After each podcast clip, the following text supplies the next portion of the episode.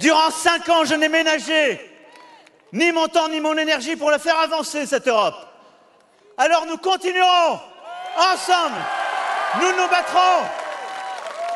Alors oui, vive Strasbourg, vive l'Europe, vive la République et vive la France.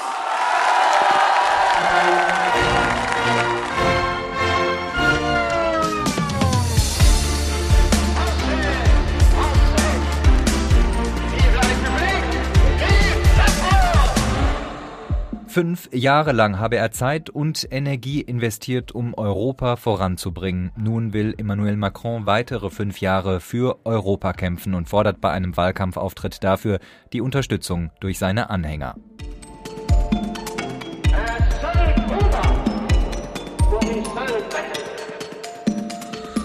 Und damit herzlich willkommen zur zwölften Folge von Frankophil, dem Frankreich-Podcast mit Andreas Noller Mikrofon. Heute zur Europapolitik von Emmanuel Macron, der in diesen Tagen um seine Wiederwahl kämpft.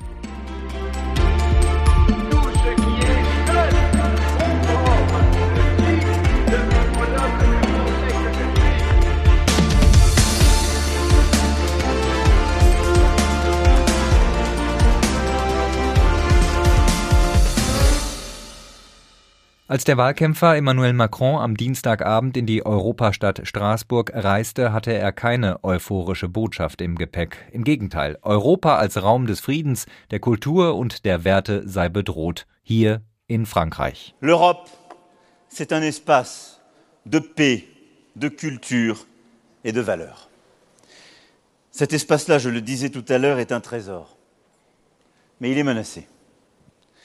Il est menacé chez nous. Et c'est l'un des sujets du débat que nous avons aujourd'hui. Europa ist bedroht, so der amtierende Staatspräsident Emmanuel Macron mit dem Hinweis auf das Wahlprogramm seiner Stichwahlgegnerin und EU-Kritikerin Marine Le Pen. Der Auftritt in Straßburg erweckte Erinnerungen an den Abend des 7. Mai 2017, als sich der frisch gewählte Präsident zu den Klängen der Europahymne vor dem Louvre seinen Anhängern präsentierte.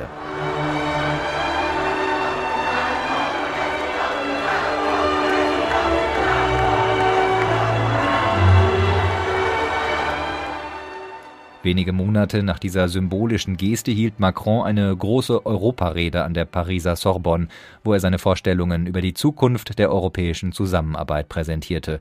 Und nun also der Wahlkampfauftritt in der Europastadt Straßburg. Und über diese Rede in Straßburg und die Europapläne von Emmanuel Macron möchte ich heute sprechen mit Jeanette Süß und Joachim Schild.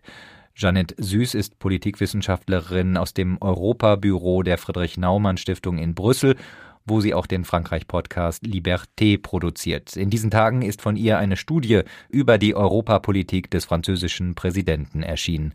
Hallo, Frau Süß. Hallo, vielen Dank für die Einladung. Joachim Schild ist Professor für Politikwissenschaften an der Universität Trier mit dem Schwerpunkt Frankreich.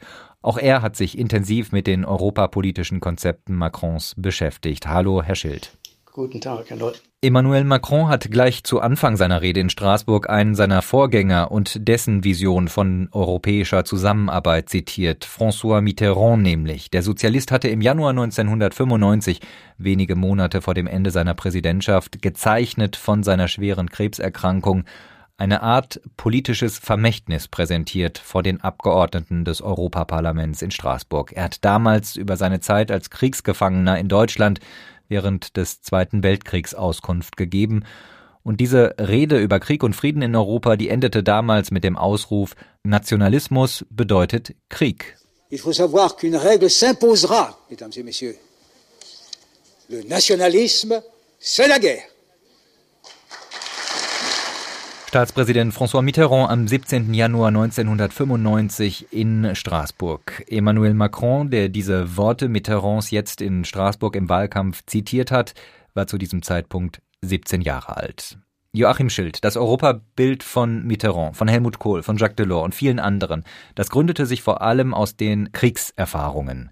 Eine Warnung, die für die nachfolgenden Generationen dann etwas verblasste, weil man sich einen großen Krieg in Europa gar nicht mehr vorstellen konnte. Zumindest bis zum 24. Februar in diesem Jahr. Herr Schild, auf welchem Fundament gründet sich das Europabild von Emmanuel Macron, einem Vertreter der Generation Erasmus sozusagen. Nun, dieses eingangs zitierte Narrativ von Europa als Antwort, also der verfassten Europäischen Union als Antwort auf die Erfahrung von Nationalismus, Militarismus, Krieg und Barbarei bis zur Mitte des Jahrhunderts, ist natürlich auch an die nachfolgende Generation von Macron überliefert worden. Was bei ihm in Europareden immer stark betont wird, ist äh, Europa als Zivilisationsmodell, als Sozialmodell, als einmalige Mischung der Verteidigung von Werten, äh, Demokratie, Rechtsstaatlichkeit, aber eben auch die Kombination dessen mit effizient funktionierenden Märkten und einem Sozialmodell, was elementare Lebensrisiken abdeckt. Ich denke, das ist ein fester Bestandteil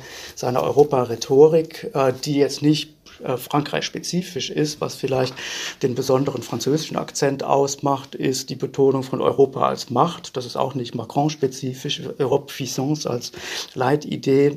Und was er stärker vielleicht als seine Vorgänger betont hat, ist, dass Europa das schützt, die Schutzfunktion in vielen Hinsichten, jetzt nicht nur im engeren äh, sicherheitspolitischen Sinne von Sicherheit nach innen und außen, sondern auch Sicherheit in Bezug auf wirtschaftliche Sicherheit, Sicherheit in Bezug auf solche Bereiche wie Gesundheitsschutz und auch Datenschutz. Also er hat einen recht breiten Begriff von Schutzfunktionen, die die Europäische Union äh, wahrnehmen soll. Und dass dieser Diskurs war für ihn immer ein Versuch, die Skeptiker in Frankreich mit Europa zu versöhnen. Es gibt natürlich auch die handfesten nationalstaatlichen Interessen. Äh, welche Rolle spielt das für das Europabild von Macron, dass er also über den Umweg Europa Macht und Einfluss ausüben kann, die er als äh, französischer Präsident alleine vielleicht nicht mehr hat? Nun, er hat das gewiss stärker noch als äh, manche seiner Vorgänger internalisiert. Aber auch diese Idee, dass Europa gleichsam als Machtmultiplikator für französischen Einfluss, für den Einfluss französischer Europapolitik in Europa, aber auch über Europa hinaus dienen kann, äh, ist auch kein völlig neuer Diskurs. Das haben auch schon einige Vorgänger gemacht. Ich denke, er hat es vielleicht konsequenter als andere nicht nur als rhetorische Figur benutzt, sondern wirklich als, als Grundlage seines Handelns, dass ihm klar ist, dass eine Mittelmacht wie Frankreich, die seit Ende des Zweiten Weltkriegs keine Großmacht mehr ist, den europäischen Handlungsrahmen braucht, dass es keine sinnvolle Alternative zu dem europäischen Handlungsrahmen gibt. Das hat er vielleicht äh, besser und stärker verstanden als einzelne seiner Vorgänger. Jeanette Süß, welche Strategie verfolgt denn Emmanuel Macron, um diese Interessen, die Joachim Schild gerade genannt hat, die Interessen Frankreichs in der Europäischen Union dann auch durchzusetzen? Und wie erfolgreich ist er am Ende damit gewesen in den fünf Jahren? Sie haben das ja gerade erst in einer Studie untersucht. Ja, das ist ganz richtig. Ich denke, es ist auch wichtig äh, zu betonen, wie Herr Schild gerade auch schon gesagt hat, dass es so ein bisschen ein Mythos ist, dass Macron jetzt in allem mit dem typisch französischen äh, Repertoire in der Europapolitik gebrochen hat. Was wir versucht haben in der Studie auch noch ein bisschen aufzuzeigen, ist das, was vielleicht ein bisschen weniger bekannt ist. Eben Macron als Stratege auch und Planer. Wir haben dabei äh, auch im Gespräch mit verschiedenen äh, aus, Personen aus seinem Umfeld in Brüssel und Paris vier Etappen eigentlich ausgemacht, in denen er vorgegangen ist die ihm sozusagen geholfen haben, letztendlich auch den französischen Einfluss in der Europapolitik nachhaltig auch äh, zu stärken. Denn das würde ich sagen, dass es ihm dann gelungen ist, ist, dass er zum einen die innenpolitische Komponente, dem Mandat angesprochen hat. Das war für ihn also ganz wichtig, im Wahlkampf klarzumachen 2017, dass er ein innenpolitisches und klares äh, Mandat von den Franzosen hat, um dann europapolitisch tätig zu werden. Dann, dass er sich ein Netz aus Europabotschaftern quasi gebaut hat, Einmal mit seiner proeuropäischen Bewegung En Marche. Da gibt es auch äh, Studien, die belegen, wie äh, tief sozusagen die europapolitische Identifikation der Bewegung auch nach innen hin reicht. Weil man ja äh, sonst bei En Marche vieles auch kritisieren kann, was die Struktur angeht und natürlich auch das recht vertikale Machtverständnis auch des französischen Präsidenten. Aber was diese Europakomponente angeht, das ist wirklich der Noyau dur, wie man auf Französisch sagt, also die DNA quasi, das, was die Bewegung auch noch zusammenhält, die proeuropäische Ausrichtung. Er hat dann Schlüsselfiguren auch eingesetzt, die ihm Richtung Europa-Kampagne in den Europawahlen 2019, die aber jetzt 2018, also ein Jahr nach seiner Intronisierung sozusagen, ähm, behilflich waren, insbesondere Stéphane Séjourné und äh, Clément Beaune, der Staatssekretär für Europa jetzt ist. Und er hat die Top-Jobs besetzt in der EU. Also das war dieser, diese zweite Etappe sozusagen, sich ein Netz aus Europabotschaftern zu bauen.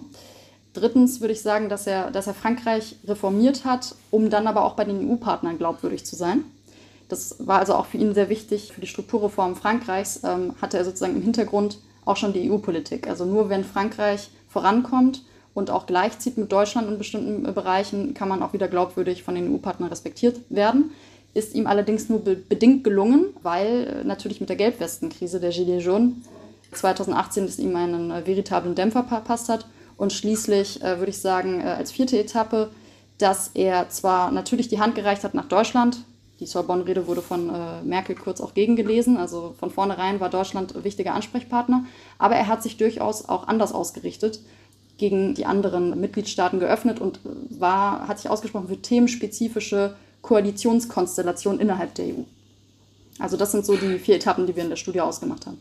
Ja, jetzt haben Sie die berühmte Sorbonne-Rede erwähnt. Hatte Macron denn ein realistisches Bild davon, welche Veränderungen er in der EU erreichen kann? Jetzt haben Sie gesagt, die Bundeskanzlerin hat die Sorbonne-Rede gegengelesen, kurz, aber man hat dann darauf, zumindest ähm, in der Bundesregierung, auf diese Rede kaum kaum reagiert oder zumindest hat man sehr viele Monate ins Land gehen lassen. Hatte er da ein realistisches Bild davon, was er tatsächlich in Brüssel auf der europäischen Ebene erreichen kann?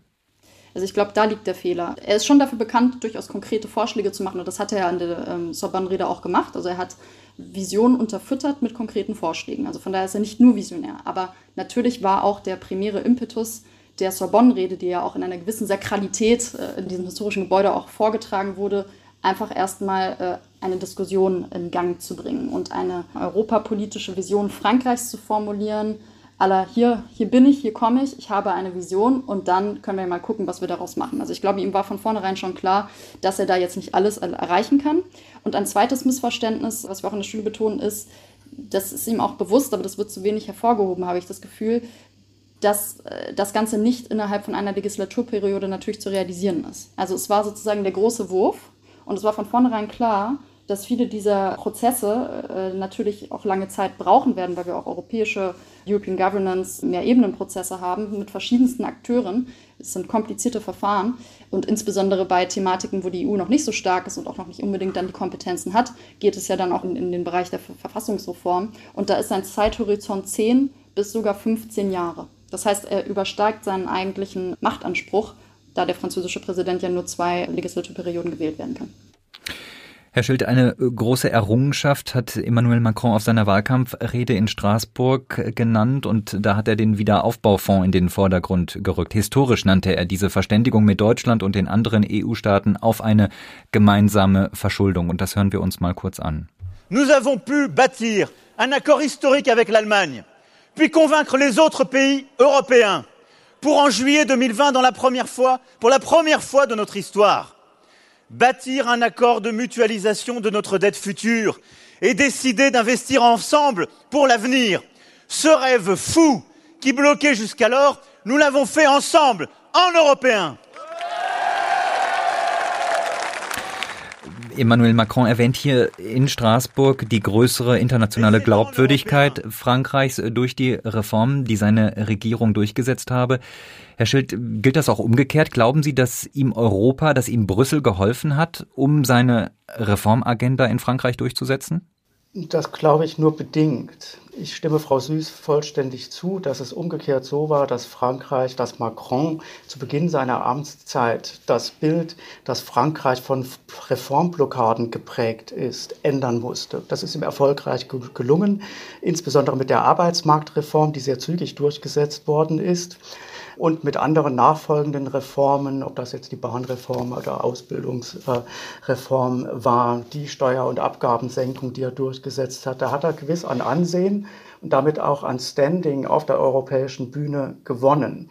In Frankreich ist es aber immer sehr zweischneidig aus meiner Sicht auf den europäischen Handlungsraum im Sinne von europäischen Handlungsbeschränkungen oder Zwängen hinzuweisen, um damit zu versuchen, innenpolitisch Reformen, die eventuell unbeliebt sind, durchzusetzen. Ja, er hat versucht, in den ersten Jahren zum Beispiel das Defizit etwas zu reduzieren. Das ist ihm gelungen, dass er zumindest aus diesem Verfahren wegen eines exzessiven Defizits Land hat rausführen können. Aber aktiv darauf hinzuweisen, dass wir wegen Europa eine Austeritätspolitik in Frank Frankreich durchsetzen müssen, würde nach hinten losgehen, ein solcher Schuss. Also insofern denke ich, dass dieser Verweis auf die europäische Ebene, wie er in Italien über Jahrzehnte funktioniert hat, zu sagen, wir müssen die internen Blockaden in Bezug auf wichtige anstehende Reformen durchführen, weil wir ansonsten in, in der Europäischen Union anecken oder gegen Regeln verstoßen. Das funktioniert auf diese Weise in Frankreich nicht. Wenn ich da aber kurz äh, ergänzen darf, was Macron aber sehr dezidiert gemacht hat, und das ist dann weniger der Rechtsrahmen der Europäischen Union als, äh, als internationale Ordnung sozusagen, ähm, ist, dass er sich sehr viel andere Länder anguckt. Und das hat er auch äh, genau bei der Rede in Straßburg jetzt gerade wieder gesagt, beispielsweise bei der Rentenreform. Also er hat den komparativen Blick, er guckt in die anderen Mitgliedstaaten und bei den Arbeitsmarktreformen zum Beispiel, der Flex-Security-Ansatz, ne, das sind äh, Erfahrungen, die in anderen Mitgliedstaaten, äh, auch in den skandinavischen Ländern zum Beispiel gemacht wurden, oder jetzt auch beim RSA, dem französischen Äquivalent quasi von Hartz IV, hat er sich genau auch die Schröder-Reform angeguckt, aber er versucht dann auch nicht die gleichen Fehler zu machen. Also da, finde ich, sieht man dann schon den Einfluss von Europa in seiner Politik, auch national. Okay, in diesem Sinne des horizontalen Lernens über Ländergrenzen hinweg, aber nicht im Sinne von Vorgaben, Zwängen, die aus Brüssel kommen. Also zu der Liste von Themen, die Sie jetzt angesprochen haben, könnte man noch die Ausbildungsreform, die ja teilweise am äh, Berufsausbildungsmodell der Bundesrepublik orientiert war, hinzufügen und natürlich auch das Instrument des Kurzarbeitergeldes, wo gesehen worden ist von Macron und, und anderen in Frankreich, wie erfolgreich das 2007, 8, 9 in der Bundesrepublik eingesetzt worden ist. Man hat hat sich im Grunde in vielen anderen Ländern auch dieses Instruments bedient, um auf die Pandemiesituation wirtschaftlich reagieren zu können. Das heißt, er guckt in die anderen Länder, braucht diese anderen Länder oder er braucht Brüssel da nicht als Blitzableiter? Naja, andererseits jetzt bei der äh, Rede von Straßburg fand ich das schon wieder auch wieder ähm, sehr beachtlich.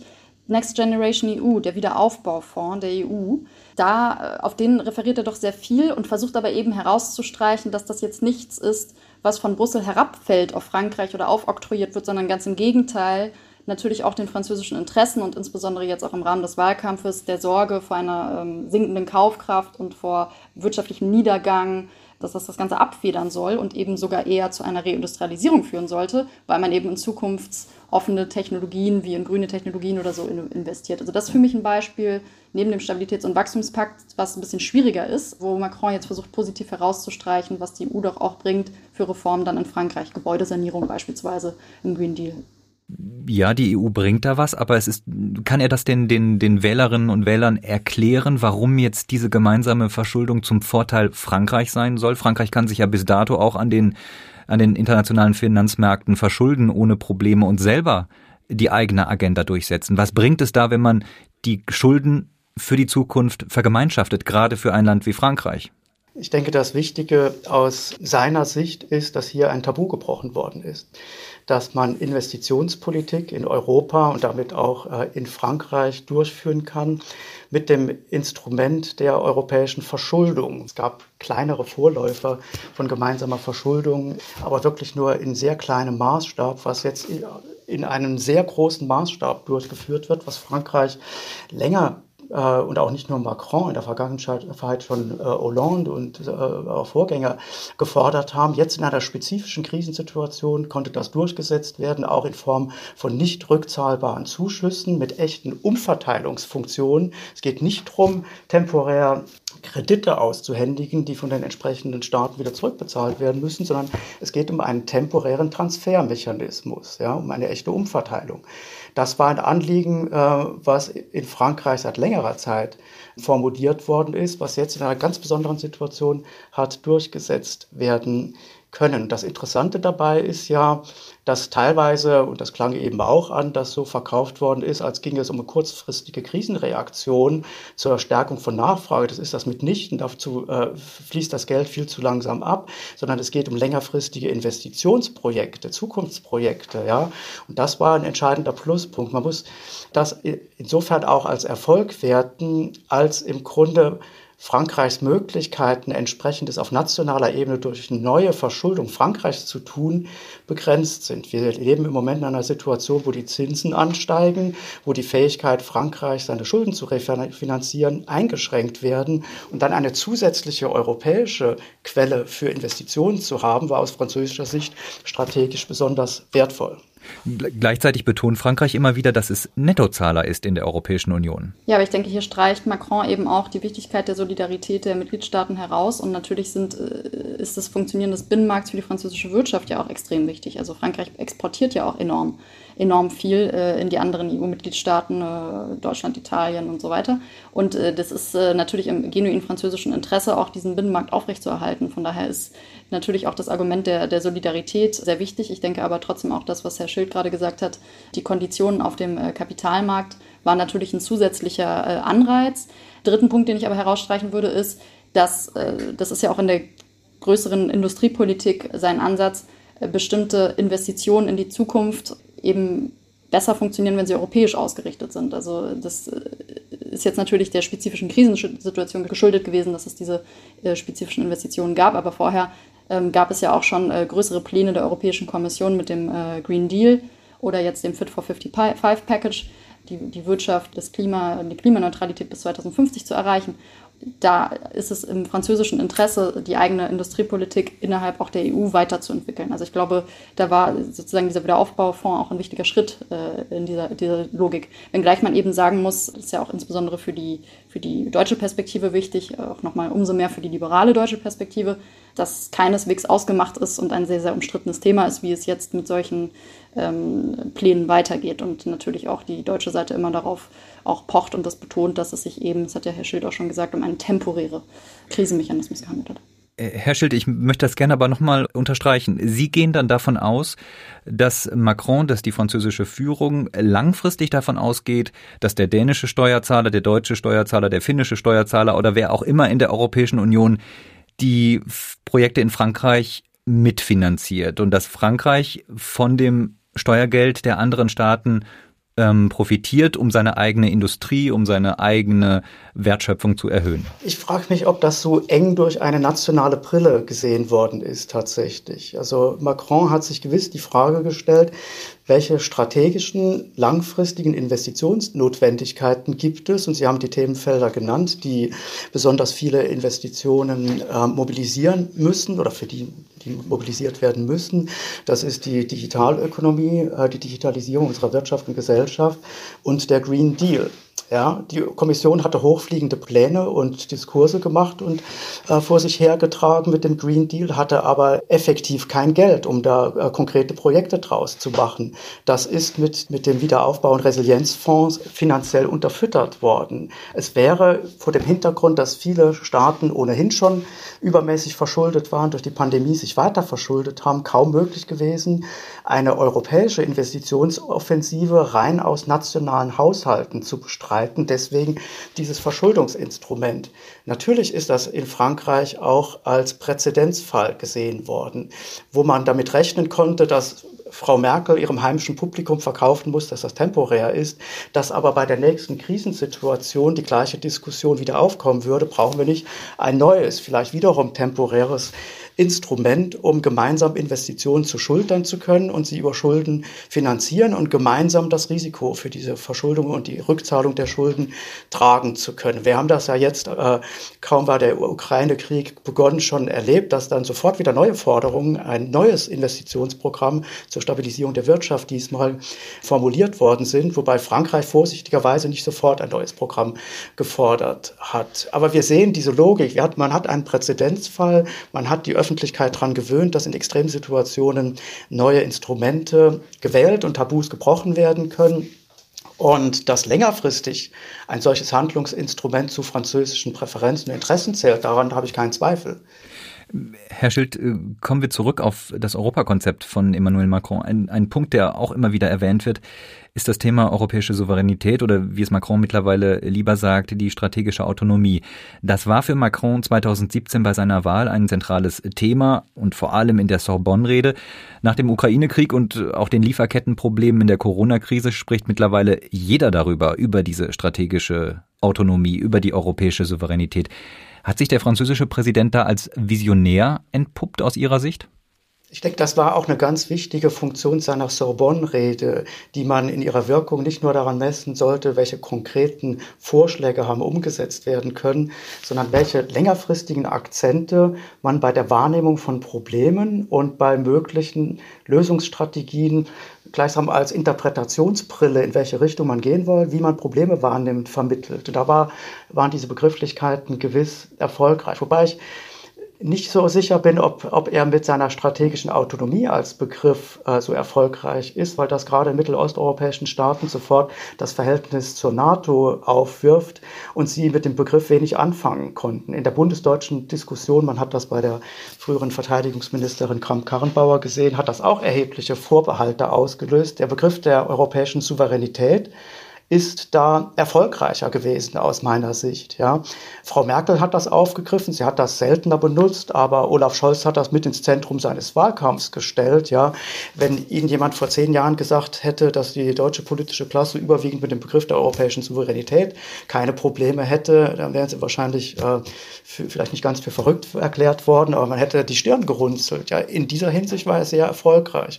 Und natürlich haben Entwicklungen der letzten Jahre in seiner Amtszeit, die Erfahrung mit der Trump-Administration, das immer aggressivere Auftreten von China, was Wirtschaftsbeziehungen als Waffen gegen äh, die, die politisch seine geopolitischen Ziele nicht verfolgen, benutzt hat. Und natürlich jetzt der Ukraine-Krieg und die von Ihnen angesprochenen äh, strapazierten oder gerissenen Lieferketten in einer Pandemiesituation. Alle Wasser auf die Mühlen eines europäischen Souveränitätsdiskurses geleitet dieser Begriffswechsel, der ist doch bei ihm vor allem innenpolitisch motiviert, oder? Ja, also er, er, benutzt ja weiterhin beide Begriffe, aber er, er, sieht natürlich auch, wie das Umfeld auf solche Begrifflichkeiten, Konzepte reagiert.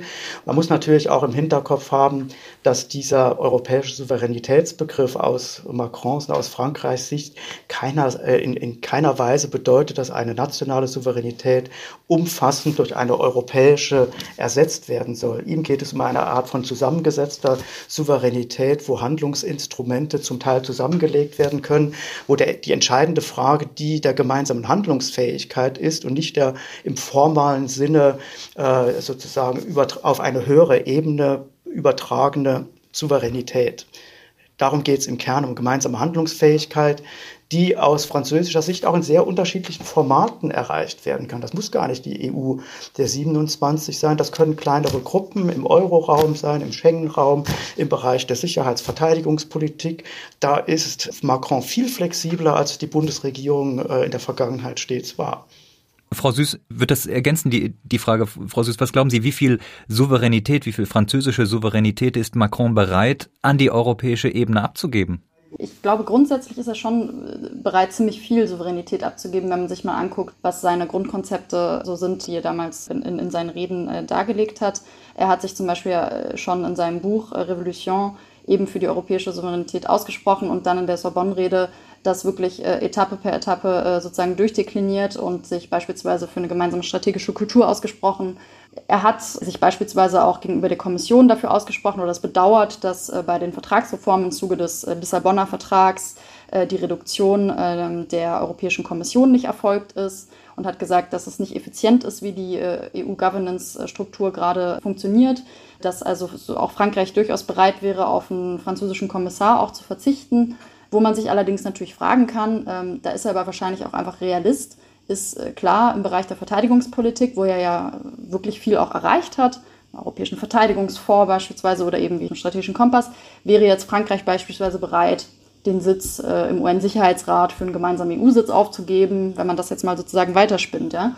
Aber an dem Punkt sind wir halt auch noch nicht. Ähm, die Schritte, wo äh, sozusagen noch keine Souveränität abgegeben wurde, das ist ja auch nicht nur an Frankreich, diese Souveränität abzugeben, sondern es ist ja ein gradueller Prozess, wo wir nun leider auch erst am Anfang stehen und äh, jetzt sicherlich mit dem Eintritt in den, in den Krieg Russlands in der, in der Ukraine einfach eine sehr, sehr starke gemeinsame Bewusstseinswerdung ähm, stattgefunden hat, nicht nur eben Frankreich, sondern auch der, vor allem der europäischen Partner, insbesondere Deutschland, dass wir so nicht mehr weitermachen können.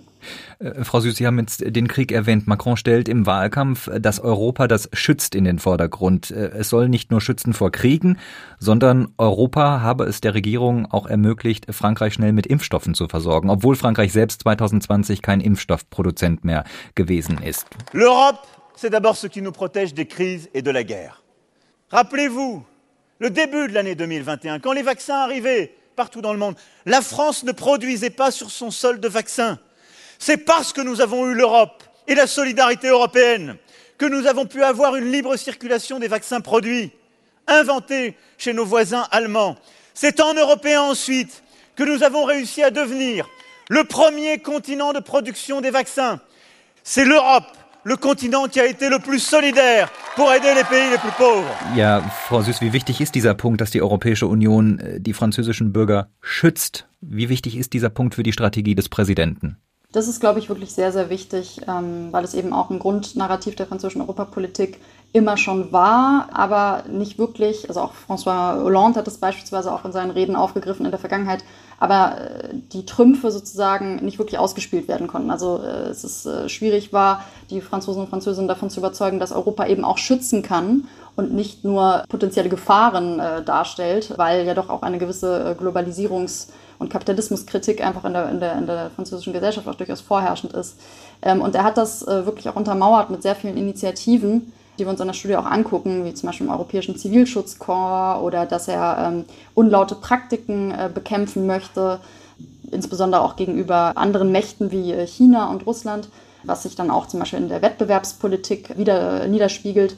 Äh, dass Klima- und Menschenrechtsstandards miteinander verzahnt werden und man da auch ähm, anspruchsvoller wird gegenüber den Handelspartnern, dass zum Beispiel Umwelt- und Sozialrechtsklauseln in Handelsabkommen stärker verankert werden, wurde beschlossen. Er hat jetzt auch in der Rede äh, in Straßburg ja nochmal betont, die GAFA-Steuer zu erheben, also die äh, Steuer auf die großen Digitalunternehmen, die marktführend sind, wie Facebook, Google und so weiter. Sprich, dieser ganze Diskurs des Europas, das schützt, ist sehr, sehr wichtig. Es ist natürlich nur nicht immer so einfach, weil das auch durchaus sehr technische Anliegen sind, das im Alltag in der nationalen Politik dann auch entsprechend zu vermitteln. Ja, äh, geschützt werden soll ja auch die Wirtschaft. Industriepolitik ist in Frankreich äh, traditionell sehr, sehr wichtig. Äh, Frau Süß, welche Erfolge hat Macron hier vorzuweisen? Ja, das ist ein Gebiet, wo er wirklich sehr aktiv war, auch äh, insbesondere weil er einen äh, Kommissar ernannt hat, Thierry Breton, den er da strategisch gut eingesetzt hat. Es ist sehr, sehr viel passiert in den letzten Jahren im Zuge der Reform der äh, europäischen Industriestrategie, die sogar gleich zweimal reformiert wurde. Einmal vor der Corona-Krise und einmal nach der Corona-Krise. Und es gab äh, ganz verschiedene Initiativen, beispielsweise im Bereich der künstlichen Intelligenz oder sogenannte Vorhaben von gemeinsamem Interesse, IPCEA, ähm, um im Fachjargon zu bleiben. Damit sind gemeint, um es ein bisschen bildlicher zu machen, ähm, verschiedene Initiativen, beispielsweise bei der Herstellung von Chips, was ja jetzt auch äh, mit der Krise sich als, als große Herausforderung für Europa herausgestellt hat. Äh, Leitungshalbleiter, intelligente Sensoren, ähm, Geräte und Werkstoffe. Also da gibt es verschiedene Initiativen oder auch die Cloud-Initiative, die deutsch-französische Gaia X. Wo man ein bisschen aufpassen muss, ist, dass es nicht in einen Protektionismus ausartet, und natürlich auch Europa auch noch äh, gegenüber der Welt, auch im internationalen Handelsgeschehen offen bleibt und jetzt nicht künstlich äh, irgendwelche Industrien schafft, die äh, gar keinen Mehrwert bringen. Joachim Schild, ein Europa, das schützt, das gilt natürlich auch militärisch, äh, gerade in diesen Zeiten. Frankreich ist heute der einzige EU-Staat mit Atomwaffen.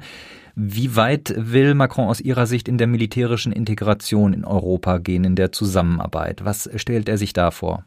Äh, einfällt, ist natürlich die gemeinsame Rüstungspolitik, wo es Großprojekte in erster Linie mit der Bundesrepublik Deutschland zum gemeinsamen Kampfpanzer, zum europäischen Kampfflugzeug, das sind ja immer Systeme, nicht nur einzelne Waffen, gibt, die aufs Gleis gesetzt worden sind. Da wird man sehen, also da ist ja auf französischer Seite zum Teil die Unzufriedenheit in Bezug auf die Geschwindigkeit, auch die schrittweise schwierigen Entscheidungsprozesse im Bundestag über den Fortgang dieser Projekte groß. Das wird ein interessanter Testfall werden, wie weit es dann ähm, her ist mit der Bereitschaft, hier gemeinsame Wege zu gehen, weil der französische Flugzeughersteller das so vor dem Hintergrund von Exporterfolgen in jüngerer Zeit für äh, sein Rafale-Flugzeug inzwischen schon Bedenken angemeldet hat und durchklingen lässt. Nationale Wege könnten hier auch beschritten werden. Aber sicherlich weiter vorangetrieben wird, ist die, die, der, der Aufbau von finanziellen Mitteln, so wie ja mit dem Europäischen Verteidigungsfonds, der, der Friedensfazilität, äh, im aktuellen Budget ist. Da dürfen die Mittel eher, eher mittelfristig wachsen als abnehmen, sodass man hier gemeinsame Handlungsmöglichkeiten hat, ohne dass das zwingend mit Souveränitätsaufgabe verbunden ist. Ja, Sie haben das Problem des Sitzes im, äh, im UNO-Sicherheitsrat angesprochen. Das wäre natürlich eine sehr weitgehende Perspektive, den zu teilen. Aber die Bundesrepublik hat mehrfach außenpolitische Mehrheitsabstimmungen eingefordert oder vorgeschlagen, eine wichtige institutionelle Änderung. Hier hat Frankreich sich extrem bedeckt gehalten. Also hier ist die Bereitschaft, Souveränität zugunsten gemeinsamer außen- und sicherheitspolitischer Handlungsfähigkeit abzugeben, durchaus begrenzt. Eine spannende Debatte wäre, Macron hat äh, vor einiger Zeit mal gegenüber der Bundesrepublik einen Versuchsballon steigen lassen in Bezug auf Diskussionen über nukleare Abschreckung. Ja. Lässt sich nicht ein Modell vorstellen, dass die Bundesrepublik an der französischen Abschreckung beteiligt ist, wie sie das im Rahmen der NATO über die nukleare Teilhabe durch entsprechende Trägersysteme auch äh, im NATO-Rahmen ist. Nicht? Also ich denke vor dem Hintergrund des Ukraine-Krieges und der möglichen Erpressbarkeit durch die Drohung mit Nuklearwaffen wäre das aus meiner Sicht eine Diskussion, die man nochmal aufnehmen und führen sollte aber würde nicht dagegen sprechen, dass am Ende der französische Präsident der Garant für den Einsatz dieser Atomwaffen ist und für die Unabhängigkeit des Staates. Wie soll dieser Prozess ähm, von der Entscheidungsfindung koordiniert werden? Ja, sicherlich. Aber der, der Vorteil der nuklearen Teilhabe, die die Bundesrepublik über die NATO bezieht, die dann analog übertragbar wäre, ist, dass man im Vorfeld an der nuklearen Planung dieses Akteurs beteiligt ist. Ja, dass man sich Gedanken darüber macht, wie das in der nuklearen Planungsgruppe der NATO geschieht. An der Frankreich nicht teilnimmt an der Frankreich nicht teilnimmt. Auch die Bundesrepublik äh, über ihre äh, Trägersysteme, die ja jetzt erneuert werden sollen, weil die Tornado langsam ähm, altersschwach sind, die Bundesrepublik über diese nukleare Teilhabe eben auch an ähm, Planungsprozessen beteiligt sind. Und natürlich die Systeme, die ja luftgestützte sind, die eingesetzt würden, da hätte die Bundesrepublik selbstverständlich auch ein Mitspracherecht. Wenn sowas auf Frankreich übertragen würde, die Kooperation mit Frankreich, ein Entscheidungsrecht darüber, wie der französische Präsident über den Einsatz von Nuklearwaffen befindet. Das letztendlich nicht.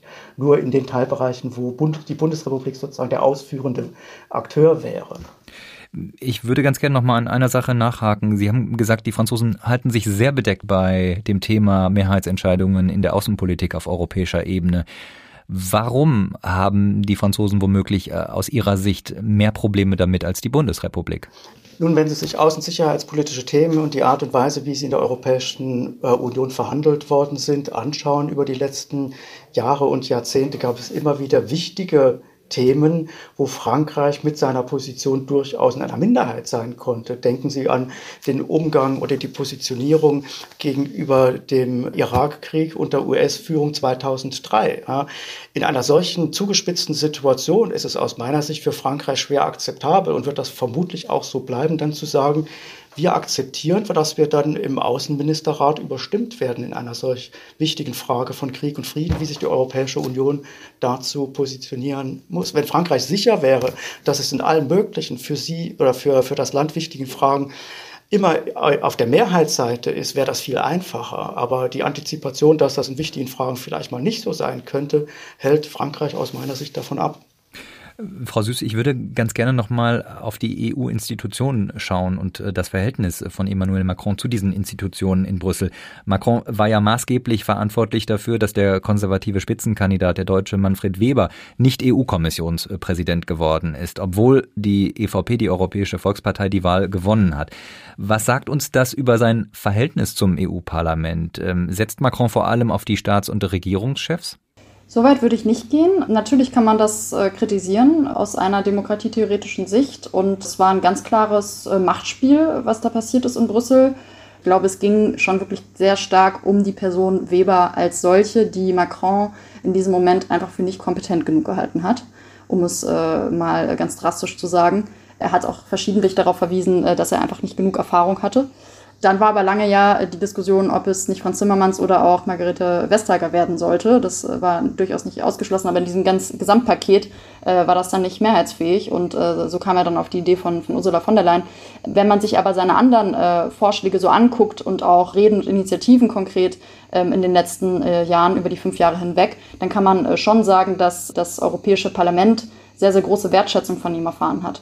Also er hat sich ja äh, im Zuge des Brexits schon auch dafür eingesetzt, sogenannten transnationalen Listen einzuführen, also einen Teil der Listen paneuropäisch sozusagen zu bestreiten, was ja eine deutliche auch Aufwertung des Parlaments und auch eine Europäisierung des Wahlkampfes herbeiführen würde. Und er hat sich auch ganz zuletzt, als er die französische Ratspräsidentschaft, weil Frankreich ja den Sitz der Ministerräte äh, in der EU seit dem 1. Januar 2022 äh, hat, hat er sich bei der Vorstellung im, im, Januar im Europäischen Parlament auch dafür ausgesprochen, dass das Europäische Parlament die Gesetzgebungsinitiative erlangen sollte, was ja ein ganz, ganz wichtiger Schritt für eine größere Parlamentarisierung und damit auch eine stärkere Demokratisierung der Europäischen Union wäre. Und ganz zuletzt den Punkt, den ich auch schon genannt hatte, mit der Verkleinerung der Kommission. Da sieht man ja durchaus auch, dass er sich für mehr europäische Effizienz einsetzt und durchaus bereit ist, auch eigene Interessen abzugeben.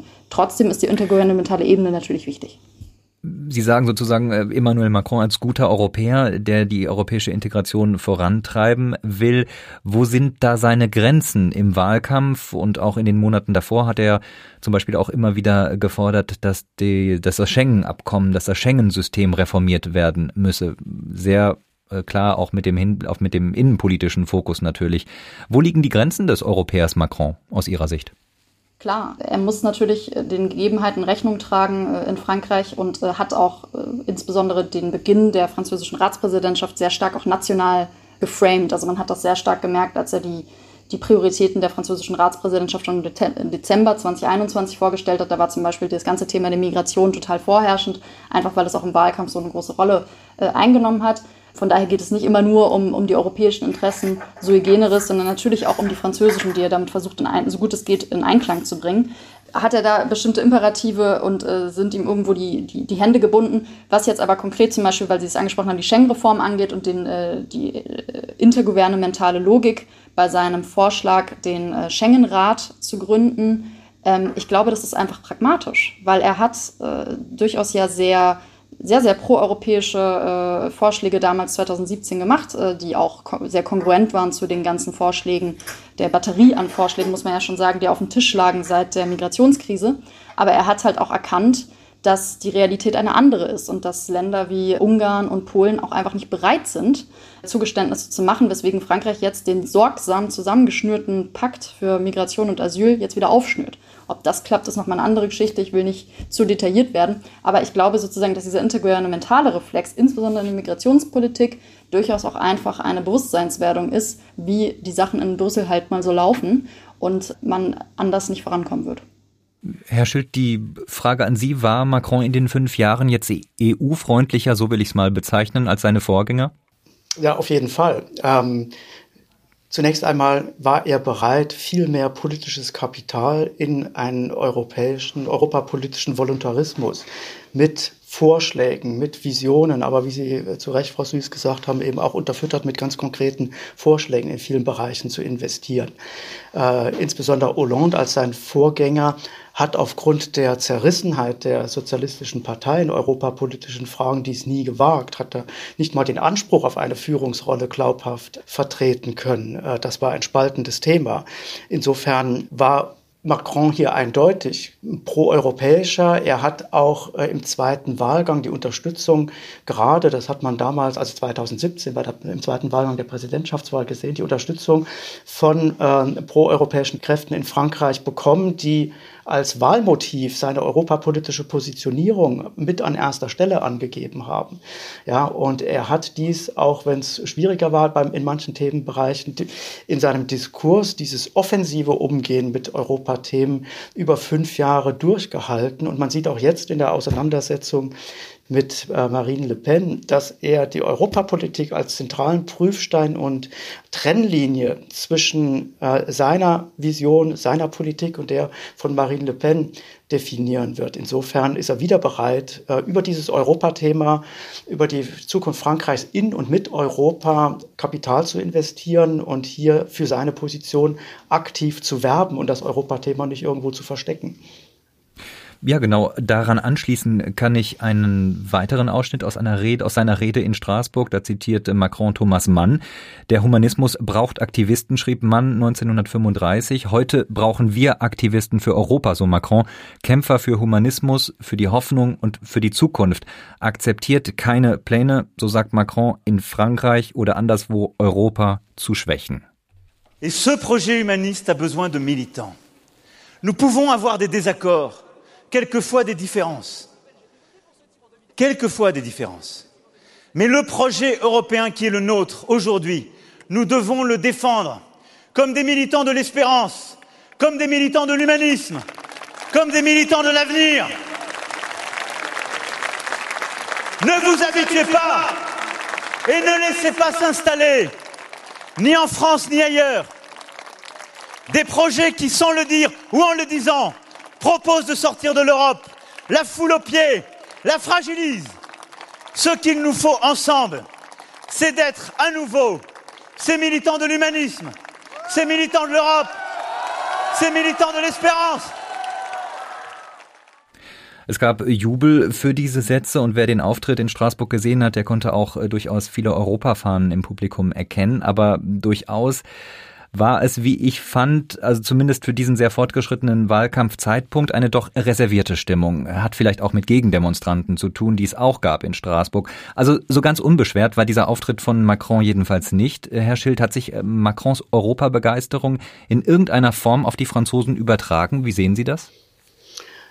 Da bin ich skeptischer. Natürlich hat er dies aktiv versucht gegen Widerstände, aber wenn Sie alleine das Ergebnis äh, des ersten Wahlgangs betrachten und schauen, auf wie viel Prozentpunkte insgesamt Nationalisten und Europafeinde von links und rechts gekommen sind, dann kommen Sie auf 56 Prozent. Das ist gewiss aus Sicht Macrons alles andere als ein befriedigendes Ergebnis. Wenn man sich Umfragen anschaut, also die regelmäßigen Eurobarometer, dann war die Hoch Hochphase der Zustimmung zu Europa in Frankreich waren die, die Mitterrand-Jahre, die 80er Jahre. Ja. Also noch bis in die 90er Jahre rein, danach gab es eine Wende. Bis dahin oder gerade in den 80er Jahren war Frankreich unter den Mitgliedsländern der Europäischen Union immer das mit mit den am stärksten Europa zugewandten äh, Bürgern.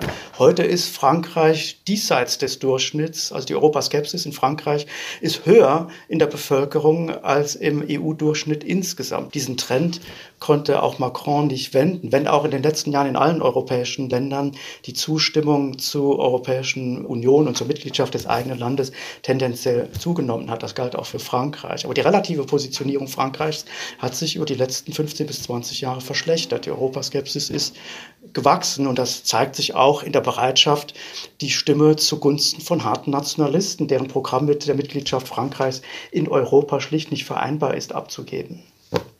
Frau Süß, zum Abschluss die Frage an Sie. Welche Rolle könnte Europa, welche Rolle könnte die Europäische Union in einem zweiten Mandat Macrons spielen? Ja, eine ganz entscheidende, denke ich. Er hat in seiner Sorbonne-Rede viele äh, Reformvorhaben auf einer mittel- bis langfristigen Ebene gesehen. Das heißt, viele Dinge konnten noch gar nicht angegangen werden oder es bedarf einfach einer gewissen Zeit.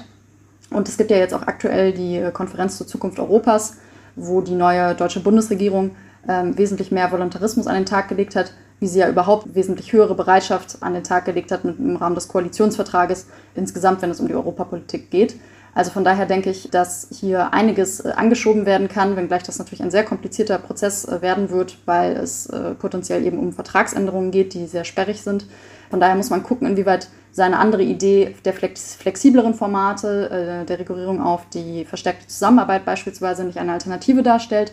In jedem Fall haben wir jetzt das Fenster der Gelegenheit, wir haben eine neue deutsche Bundesregierung, die wirklich dezidiert proaktiv die europapolitischen Themen ganz vorangestellt hat und dann hoffentlich äh, eine neue französische Regierung, sodass da wirklich gemeinsam vorangegangen werden kann.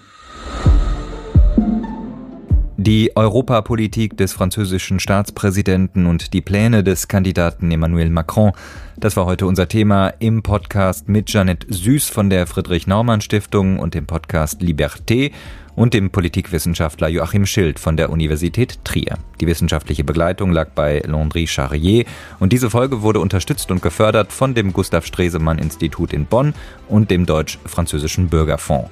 Am Mikrofon war Andreas Noll.